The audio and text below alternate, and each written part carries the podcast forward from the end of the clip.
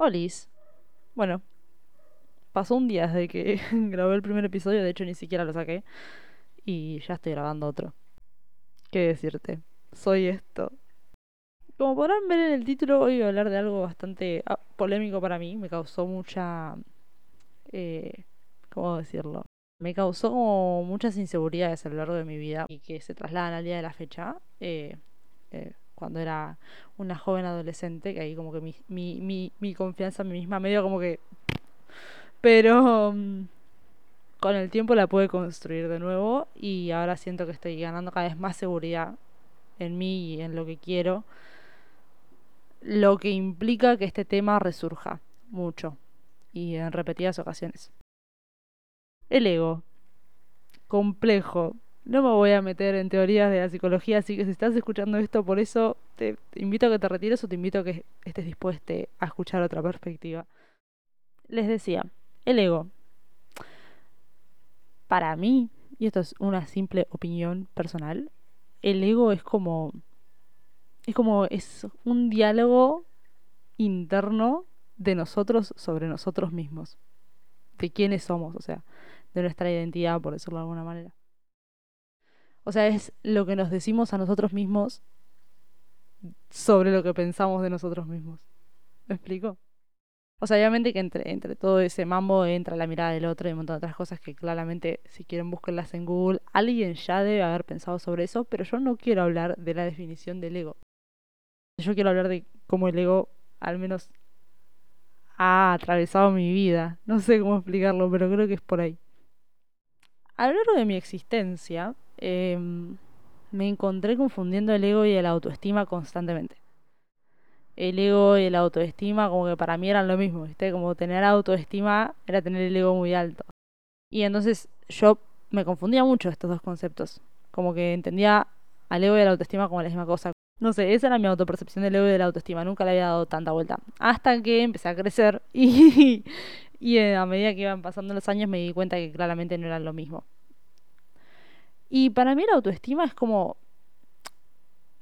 el accionar nuestro teniendo en cuenta nuestro diálogo interno. ¿Y a qué me refiero? Y es como, bueno, o sea, si nosotros le damos prioridad a nuestro diálogo interno y como que apagamos un poquito todo lo demás y nos escuchamos y claramente algunas cosas de las que hacemos o dejamos de hacer o ámbitos que transitamos y nos hacen bien o, nos hacen mal y por qué elegimos transitarlos y cobre un poco más de sentido. O al menos, al, menos eso me pasó a mí. Como que al escuchar ese diálogo interno me fui dando cuenta de un montón de cosas y de por qué las hacía y de por qué las elegía perpetuar en el tiempo de mi vida y también me permitió seguir eligiéndolas o, o rechazarlas. Y ahí entra lo que a mí me parece el tema central. Y es que el otro día estaba tranquila yo en Instagram y me llegó un posteo de no me acuerdo bien, perdón. Em, pero creo, creo que era una, publicidad. Ni siquiera sé muy bien de dónde. No recuerdo si lo saqué de Instagram o si estaba googleando. Bueno, nada, en una de mis aventuras por la web encontré un sitio que hablaba de los tres miedos del ego. Supongo que es alguna teoría. La verdad que no tengo ni puta idea. Eh, tampoco hice tanto research. Pero sí me llamó mucho la atención me llamó la atención porque estaba atravesando un momento medio difícil y como que esas lecturas me ayudaban bastante. Y hablaba de que existían tres miedos del ego. El miedo al rechazo, el miedo al abandono y el miedo al descontrol. Y yo leí, ¿no? Todo el artículo. Claramente el que más me resonó, digo claramente para quienes me conocen, pero quienes no me conocen ya se van a dar cuenta de lo que estoy diciendo, pero claramente mi, eh, mi ego le tiene mucho miedo al descontrol al no poder tener voz ni voto sobre una decisión. Eh, y ahí dije, fabuloso, sí soy. o sea, el no ser tenido en cuenta me mata, pero fuerte. Dice, como decís, creo que es una de las cosas más dolorosas que me pueden pasar en la vida es no tener voz ni voto, que, que mis pensamientos no sean tomados en cuenta. ¡Ah! Me mata, me mata. Y bueno, pará, sigo porque hay dos más. Eh, el miedo al rechazo es como miedo a que te digan que no, a ser dejado de lado, a que te dejen de querer por algo que dijiste, hiciste. Eh, Eso también me resonó mucho porque obviamente me atraviesa. Eh, no sé si a ustedes les atravesará, pero a mí me atraviesa bastante y creo que a personas de mi círculo también. Y lo hemos hablado en varias ocasiones. Y por último está el miedo al abandono. Eh, el miedo al abandono básicamente es miedo a quedarse solo. Eh, no por una razón en específico, sino como que estar pendiente a, las, a las demás personas de tu círculo para para rechequear y reafirmar que están ahí y que te siguen queriendo. Como que todo se vincula un poco, ¿no? Igual, o sea, como que los tres están medio vinculados. Eh, ese artículo que era como un poco de venta, no lo voy a negar, decía que te quedes con los, que los dos que más te resuenan y como que los chequees. Estate atento porque ahí tenés algo para elaborar con la psicóloga. Ah, igual sí. Igual sí. O sea, creo que con mi psicóloga estamos trabajando un montón esto. Sé es un montón, pero algo. Y me re sirve, la verdad, para entender un montón de cosas. Y llega el último punto, porque tampoco me quiero extender demasiado. Es un tema muy complejo igualmente. Si te interesa el tema del ego, anda a Google o a Google Escolar y léete algún paper. Es muy interesante. Nada, podría estar hablando horas. El egocentrismo. El, sos un egocéntrico y cómo eso se vincula con los límites que ponemos en nuestra vida.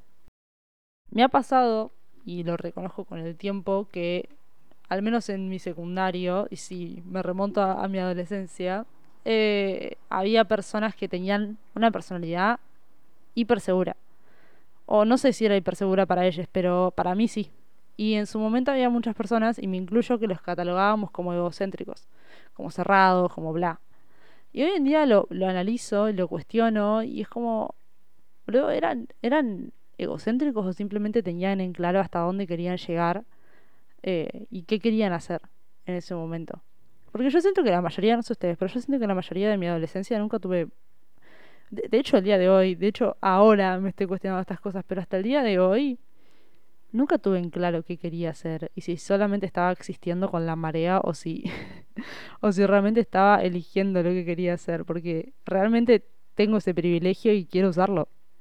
Quiero elegir qué quiero hacer. Por ejemplo, hoy estoy eligiendo en vez de, no sé, mirarme una serie y grabar este episodio y me parece lo máximo. O sea, me parece lo máximo literal. Estoy muy, muy feliz. Ay, no sé hablar, me emociono y me, me traba la lengua. Bueno, les decía, como que siempre tuve difusa esa, ese límite. ¿Cuándo creemos que alguien es egocéntrico y cuando simplemente es una persona con límites? con límites claros. Qué difícil igual, pero con límites claros. Y me pasa que hoy en día yo me siento re egocéntrica a veces. Y cuando lo pienso y le doy espacio y lo analizo, como decía en el episodio anterior, establecer un diálogo con lo que está sucediendo en nuestro cuerpo. no, boludo, simplemente estoy eligiendo y estoy poniendo me a mí misma por enfrente de todo lo demás. Más allá de que obviamente uno reconoce las situaciones donde un ser querido necesita tu apoyo o donde incluso vos, eh, no sé, estás dispuesto a ceder energía en tu objetivo en ese momento y ponerla en el otro porque sentís o vibrás más con eso, no sé cómo explicarlo. Creo que se entiende el punto. No hace falta que la otra persona esté en un estado crítico para que vos quieras ceder tu ego a frente al otro, ¿me explico? No sé si me explico, pero espero que sí. Em, y los límites. ¿Qué tema? Ay, Dios, qué tema complejo, la puta madre, para que me metí esta. Los límites, amigo. Qué difícil. Yo siempre sentí, siento que soy una persona que demarca muchísimo sus límites físicos, pero los límites emocionales no sé si los tengo tan claros. O sea, siento que soy una persona que si me ves por la calle o si me conoces del ámbito semi-informal, no me tocas ni en pedo. Onda, como que vibro esa energía, ¿entendés? Como que alejate. Pero en realidad no, yo soy eh, repiola, lo juro. Pero dame tiempo, porque soy tímida también. tímida, dice, después habla hasta por los codos. Bueno. Bueno, nada, eh, otro tema. Pero yo siento que esos límites los tengo clarísimos, o sea, los físicos.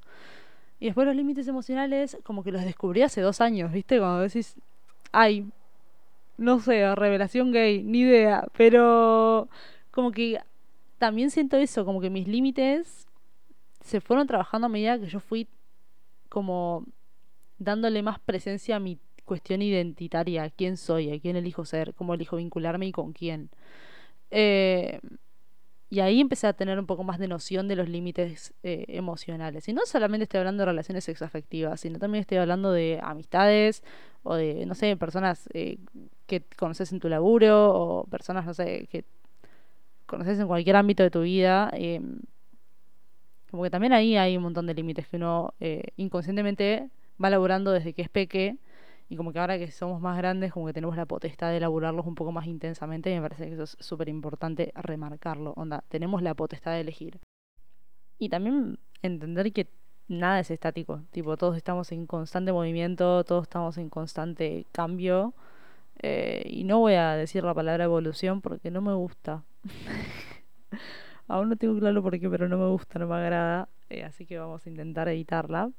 Pero bueno, entendemos a qué me estoy refiriendo, ¿no? Em, y que Leo también va a entrar en ese cambio. Y que me parece que, más allá de todo lo que dije en este podcast, con lo que me gustaría que se queden es que detectar ese, ese diálogo interno es fundamental para encontrar formas más no sé si sanas es la palabra, tampoco me suena la palabra sana, no sé, tengo un conflicto con ese tipo de palabras muy como descriptivas de algo perfectamente y, usadas como por el por el speech mainstream que no me agrada para nada. Em, no me gusta, pero sí, una forma como que te haga bien, básicamente, de relacionarte con vos mismo y con otros y encontrar espacios para vos y que, que nada, reafirmen todo lo lindo que te decís. Y esto te lo digo a vos y me lo digo a mí, boludo. Nada. A veces como que siempre vinculamos algo con cosas malas o con el egocentrismo de la forma negativa y a veces es como el diálogo que nos hace falta prestarle más atención, tanto para detectar puntos de mejora como para detectar las cosas que nos hacen bien y pautar y crear un entorno que nos haga un poquito más felices y nos haga sentir un poco más seguros también. Creo que eso es todo. Nada, eh, espero que les haya gustado. A mí me encantó grabarlo, fue todo un desafío, debo admitir. Es un tema que me acompleja demasiado aún al día de la fecha. Eh, pero creo que problematizarlo y ponerlo en palabras es una buena estrategia como para seguir laburándolo. Y nada, cualquier material, cualquier eh, consejo, aprendizaje que hayan tenido respecto a este tema y me lo quieran compartir, yo estoy encantada, tipo, me encanta leerles. Así que nada, bueno, no sé, me pueden seguir en las redes, supongo que vienen de ahí, pero si no, soy Beluzucareri. Eh, encuéntrenme por ahí, flotando. bueno, esto es como un añadido. No está siendo grabado el mismo día que, grabé el podcast, pero utilicé mi bella cuenta de Instagram para preguntarles un par de cositas al respecto de, de la temática que, que hablé durante este episodio como para que me cuenten un poco de su perspectiva, ya que les cuento 12 minutos de la mía, quería saber qué opinaban ustedes. Y les pregunté si alguna vez habían sentido céntricas. Y la mayoría me respondió que sí. Hubo algunos que tenían eh, la misma certeza que yo, que hay gente que confunde la autoestima con el egocentrismo eh, y está bueno empezar a, a problematizarlo y a reflexionar sobre el tema como para ser un poco más consciente de uno y de los, y de los demás. O sea, me parece que va por los dos caminos. Hay una respuesta que me gustó mucho, que hice muchas veces, siento que por priorizarme muchas personas creen que me cago en ellas. Sí, Sam hermane. Pero bueno, nada. Que la percepción que tengan los demás de los de vos, obviamente que te va a afectar, pero intenta ver qué tanto peso le pones a la voz del otro sobre tu autopercepción. Creo que eso está bueno también para hablarlo en algún momento en más detalle.